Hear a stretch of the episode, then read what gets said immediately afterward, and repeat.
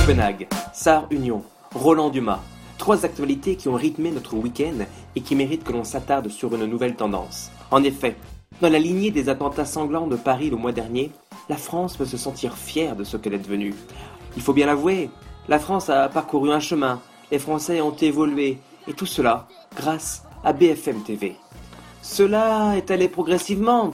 Au début, c'était bien, on pouvait à tout moment savoir ce qu'il se passait à l'autre bout du monde et profiter de ce flux d'informations ininterrompu pour voir le monde tel qu'il était vraiment. Mais l'idylle naissante entre les téléspectateurs et Jean-Jacques Bourdin a rendu jaloux Claire Chazal, David Pujadas et autres Gilles Boulot. Peu à peu, les chaînes généralistes ont été présentes sur les grands événements qui rythment nos vies et n'hésitent plus à interrompre leur programme pour suivre en direct l'histoire qui s'écrit sous nos yeux.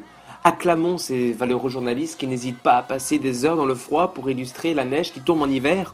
Rendons grâce à ces soldats de l'information qui commentent au plus près du danger les bouchons des vacances. Idolâtrons les chevaliers de l'actualité qui risquent leur vie pour pouvoir assister à l'arrivée d'un panda sur le sol national. Oui, la France peut se sentir fière de ce qu'elle est devenue et, si pour y parvenir, on compare de jeunes imbéciles alsaciens incultes à un terroriste antisémite danois et qu'on en profite pour faire dire n'importe quoi à un vieux gâteux, qu'importe. L'information avant tout.